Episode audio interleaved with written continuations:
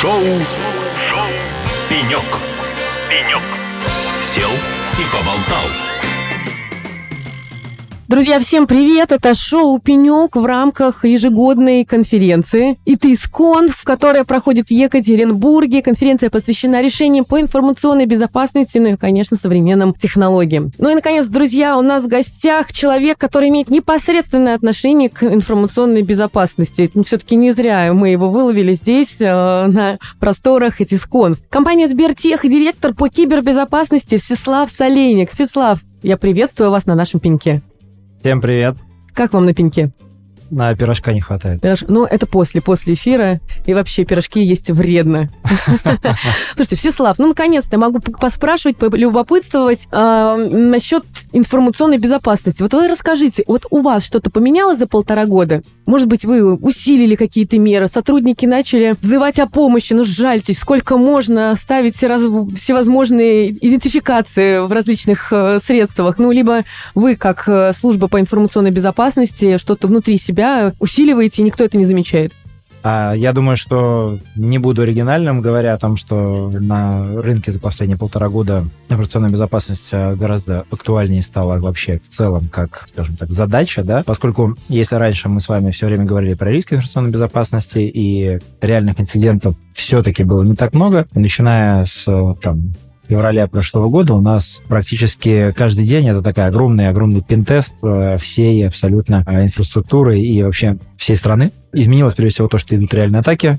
Эти атаки, если там за предыдущее время, я вот, э, я вот провожу киберучение иногда, и я спрашиваю в аудитории, ребята, кто вот из вас в реальном, настоящем продакшн-инциденте по информационной безопасности участвовал? Ой, а что значит продакшн-инцидент?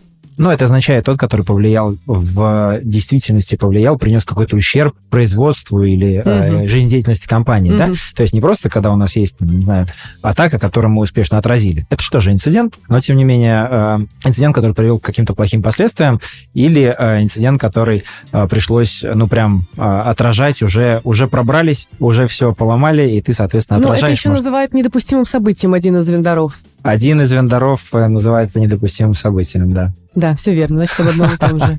Так. Вот, а, видимо, успешно называет, судя по тому, что все об этом вспоминают. А, а сейчас, а, вот, как правило, я задаю этот вопрос некую аудиторию, да, безопасников, айтишников, и там буквально несколько рук. То есть парадоксально, что ты можешь, не знаю, 15-20 лет проработать в индустрии, и настоящих, серьезных прям передряг, да, то есть настоящих инцидентов с последствиями и ущербом, их штучное количество, а некоторые могут вообще не встретить, потому что, ну, во-первых, есть определенные средства защиты, мы действительно в большинстве случаев свою работу делаем, эту работу видно по тому, что ничего плохого не происходит. А, если что-то плохое произошло, значит, где-то все-таки либо работа, либо сделано недостаточно хорошо, либо атака очень специфичная, специальная на нас, с большими инвестициями и всем остальным, да, то есть любую защиту можно пробить, но, как правило, таких атак раньше было меньше, а, так называемые там АПТ-атаки и так далее. И сейчас, вот эти полтора года, процент людей, которые столкнулись с реальными, настоящими боевыми инцидентами, гораздо больше, а, потому что атакуют всех, атакуют всех, кто из России, атакуют всех, кто более-менее крупный, атакуют даже тех, кто, кого никогда не атаковали, там, не строительные компании, например, да, строят они свои дома и строят, кому не нужны. Нет, вот и в строительных компаниях у моих коллег, знакомых, а, настоящие киберинциденты и все такое. Ну, а вы, как Сбертех, вот а, имеете право сейчас разгласить информацию, со скольким вы количеством атак столкнулись за прошедший вот год? ну, скажем так, у нас были атаки, и достаточно серьезные, и в группе, и конкретно на нас э, есть хорошие результаты по их отражению, но достаточно серьезные, те, с которыми там в предыдущее время реже гораздо сталкивались, там буквально несколько раз за полгода наверное. Ну вот после обнаружения вот этих инцидентов, э, что вы поменяли, что докрутили, где обнаружили, что что-то не так? Нет rocket science в информационной безопасности, есть э, лучшие практики, которые давным-давно разработаны и хорошо развиваются и пропагандируются. На Западе они э, в большей части стандартизированы, различные стандарты. И у нас, и то же самое ISO, стандарт 27001 никто не отменял. Как построить, э, могут рассказать многие проблема в реализации. Всегда проблема в реализации, и дальше уже а, зависит от того, какие у тебя есть возможности, бюджеты и так далее. Есть несколько изменений качественных, это, понятное дело, импортозамещения, потому что западные вендора а, решений, они с рынка или ушли, или а, остались в виде параллельного импорта, и а, вызов для всего рынка в том, чтобы заместить эти решения отечественными или каким-то open source. Есть а, изменения в том, что значимость информационной безопасности повышается, и когда на уровне самых высших лиц э, страны и вообще стран а, идет разговор о кибербезопасности, это, естественно, уже доходит и до бизнеса, и сейчас ЦИС и Бэшник, он э, больше понятен и больше важен все-таки с точки зрения SEO компании, с точки зрения управляющего менеджмента, более того, там,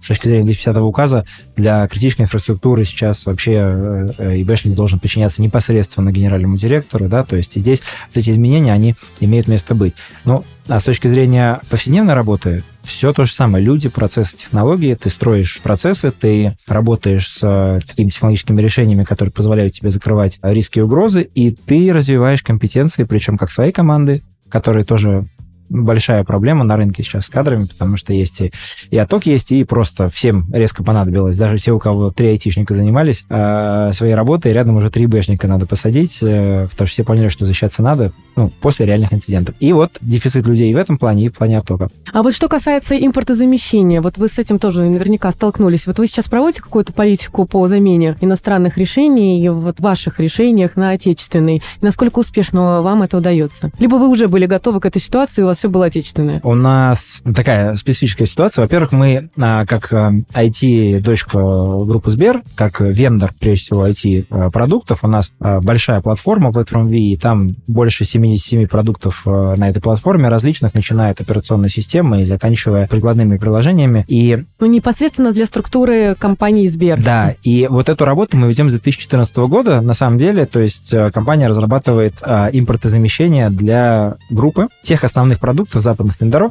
которые в то время еще не ушли, там, начиная от IBM, SAP, Oracle и прочее, прочее. И э, в этом плане группа Сбер, она себя импортозамещает, э, прежде всего, IT-части уже давно, собственно, нашими силами и своими тоже. И если брать в области безопасности, то все-таки мы в первую очередь IT-вендор, и здесь у нас, как в любой другой компании, скорее проблема в том, что ты сам что-то тоже используешь для своей инфраструктуры. Во-первых, мы стали гораздо более облачными, а, потому что в начале 2022 года появились проблемы масштабирования а, инфраструктуры, и многие компании, в том числе мы, а, стали мигрировать в облако, потому что она все-таки эта инфраструктура легче масштабируется, а не надо заказывать сервер, ждать его полгода и непонятно, приедет ли. Ну и вы доверяете облачной инфраструктуре, то есть э, ну, часто же стереотип э, свое, либо все-таки уйти в облако, и облако, оно ваше, у нас облако внутри группы Сбер собственное, это компания Cloud, и а, в этом плане она доверенная. А, но, естественно, а, везде есть куда развиваться, да, и те же самые облачные провайдеры, они столкнулись с этим очень жестко и с покупкой оборудования, и с средствами безопасности, и более того,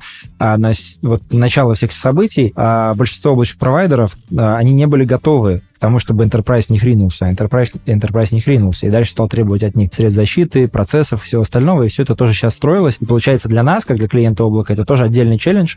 Постоянно работать с провайдером, а, требуя от него тех или иных мер а, и технологий с точки зрения защиты информации. Ну, а нагрузка на нем увеличилась, и нагрузка увеличилась. Вот. И вторая, второй разрез – это средства э, защиты информации, которые мы должны э, импортозаместить. Часть из них, там, ну, допустим, те же самые NG Firewall, да, то есть здесь мы не оригинальны, да, то есть э, мы точно так же взяли продукты там, известного отечественного производителя, да, внедрили их. Я бы сказал так, что продукты работают, если не пытаться привередничать и прям перфекционистски требовать полного соответствия западным аналогам, главное, что они делают свою базовую работу. Но если ты лезешь уже как бы прям если NGFW брать, да, если ты лезешь уже во что-то шире, чем Firewall, то есть то самое NG, а, дополнительная функция, IDS, VPN и прочее, здесь э, пока что все сыро, и поэтому большой вопрос, да, то есть если брать базовую функцию, да, все хорошо. Более сложные функции, они пока что не, не все зрелые. И у нас там были ситуации, когда что-то импортозаместить получилось, а что-то нет. Ну, допустим, MDM решение вот мы искали, э, это для того, чтобы свою почту с телефона можно было читать и публиковать туда, вообще работать с телефона, да, с корпоративной средой. А а, вот такого зрелого решения на рынке сейчас нет, например, да, то есть есть несколько решений российских, там 3-4 решения, а, но они не очень зрелые, и в enterprise, привыкшим к определенному уровню сервиса пользователям, их не особо-то и предложишь. Плюс еще проблема совместимости, если у тебя условно iPhone, а у многих людей айфоны, или у тебя Mac, а у нас половина там компании условно так или иначе работала на Mac'ах, то а, отечественные решения не могут iOS, на macOS вовремя успевать обновляться и работать, и часто, часто ломаются. То есть поддержка отечественных решений защит в области информационной безопасности для вот платформ типа iOS и macOS — это отдельная проблема, и она связана не с тем, что тут плохо работает, а просто с тем, что вендор, он не особо а, сотрудничает с российскими вендорами а, навесных каких-то приложений, чтобы им помогать. Сеслав, ну вот одним из распространенных факторов, которые называют эксперты, приводящего к злому системе, является человеческая халатность и неграмотность. Но вот как вы лично работаете с повышением уровня вот той самой цифровой грамотности? Вообще реально ли э, исправить людей и замотивировать их действовать так, как нужно службе безопасности компании? Людей исправить нельзя и не нужно, потому что у каждого своя работа и свой профиль. Ну как же сделать э, так, чтобы они не портили ничего? Да, тут на самом деле вопрос, э, вопрос в том, что есть, естественно, такое понятие, как повышение осведомленности. Это является очень важной частью работы любой службы информационной безопасности, да, варносом называется обычно. И это различные тренинги, это различные учения, это какие-то учебные инциденты и так далее. И а, это все проводится в любой крупной enterprise компании зрелой, это все обязательно проводится. В свое время а, я даже вот а, замерял там, работая в банке, а, динамику, да, когда ты людей обучаешь там фишинговым атакам, то есть письмам, которые с а, определенными злонамеренными а, намерениями поддельные присылаются и дальше вытягивают там критическую информацию. И вот эти фишинговые атаки ты регулярно проводишь, а, людей обучаешь, проводишь, людей обучаешь, проводишь, людей обучаешь и замеряешь, сколько у тебя там процентов людей попадается на эту удочку, фишинг, да, и, соответственно, у меня был там период, когда там 40 с лишним процентов открывания фишинговых писем, там мы за года три, наверное, дошли до 4 процентов, то есть люди действительно учатся. Главное круто, их учить. раз. Да, но проблема в том, что даже один человек, открывший такое письмо, может быть каналом заражения, поэтому искоренить, довести это до нуля невозможно в принципе. А, во-первых, потому что а, сами злоумышленники постоянно, они, это же социальный инженеринг, то есть они знают слабости, психологические слабости людей, они давят на, на срочность, на авторитет, они очень хорошо подделывают само письмо, там, которое даже смотришь вроде из правильного адреса пришло, пришло, и сайт такой же точно красивый. А сейчас поддельный сайт создать э, с современными средствами, там, 20 минут с помощью определенных тулов, и ты легко создаешь поддельный сайт, на котором снимаешь всю информацию, которая там парольная, например, которая вводится. А это не стало сейчас чем-то сложным, и, и письма, и атаки, все генерируются просто вот на влет. А самое главное здесь, на мой взгляд, это то, что многие подходят к этому формально. Когда ты приходишь и начинаешь человеку рассказывать свою правду. А твоя правда в том, что ты хочешь, чтобы у тебя не было инцидентов, и в том, чтобы люди там не открывали фишинговые письма, не устанавливали какое-то кривое программное обеспечение, не обходили политики безопасности, а следовали им. Но это твоя правда. А у него своя правда. Ему надо вовремя отправить КПшку заказчику.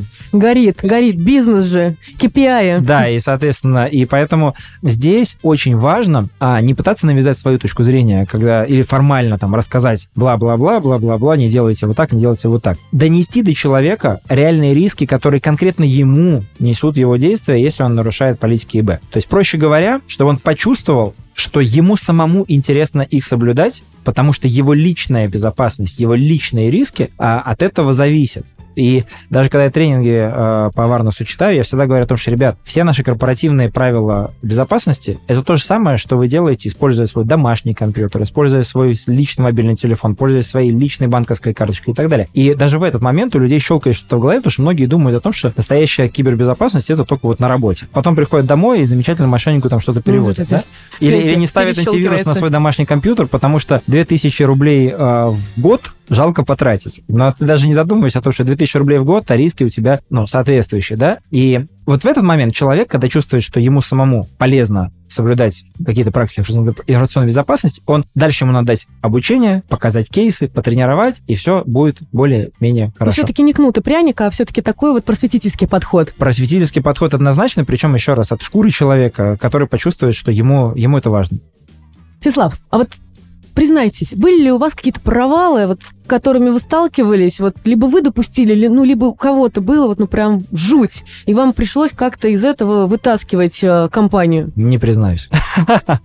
Нет, на самом деле, у каждого из нас есть э, ситуации с инцидентами, например, но вот лично я не считаю, что инциденты информационной безопасности, с которыми я встречался, это были какие-то провалы. Потому что инциденты всегда происходят рано или поздно. И э, защищайся, не защищайся, как раз из, там, из-за халатности, чего-то еще. Более того, а, лично ты отвечаешь за определенный достижимый, доступный тебе а, пул, так сказать, задач и зону контроля, и это никогда не покрывает всю область атаки, да, то есть атака происходит вне твоего контроля, как бы ты хорошо ни старался. Поэтому инциденты я не считаю провалами.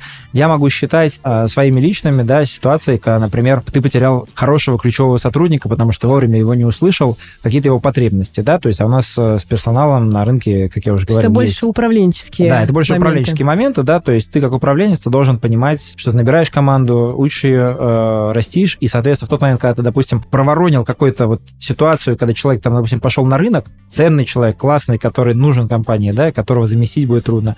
Вот. А, вот, это, вот это, наверное, для меня факап, да. Или а, ситуация, когда мы все вместе, скажем так, я не донес до управленческого звена, принимающего, там, допустим, решения там, до генерального директора или что-то еще, какие-то риски, не смог найти правильные слова и донести, которые позволили бы нам решить задачу там, ну, системно по компании, да, эти риски действительно обработать. А вот этот, с моей точки зрения, там может быть факапом. Но это тоже история про то, когда ты рассказываешь про информационную безопасность, и где-то в середине презентации, допустим, бизнес становится неинтересно. Вот это факап. Надо рассказывать так, чтобы было интересно. И ты, у тебя, может быть, не быть второго шанса, потому что там перед советом директоров выступая, у тебя там, не знаю, одно выступление раз в квартал. Вот. И ты понимаешь, что где-то что-то не, не зацепил, не донес, да, то есть, а вот, вот я, я такие бы вещи, наверное, привел. А инциденты были, были серьезные ситуации, были последствия, но фатальных последствий, слава богу, в моей карьере а, пока что не было. Может, оно и к лучшему. Ух, очень много тем с вами нам удалось за затронуть, даже неожиданное для меня, было невероятно интересно. У нас в студии был Сеслав Соленик, директор по кибербезопасности Сбертех. Увидимся вновь. Всего доброго, спасибо. Шоу. Пенек. Пенек. Сел и поболтал.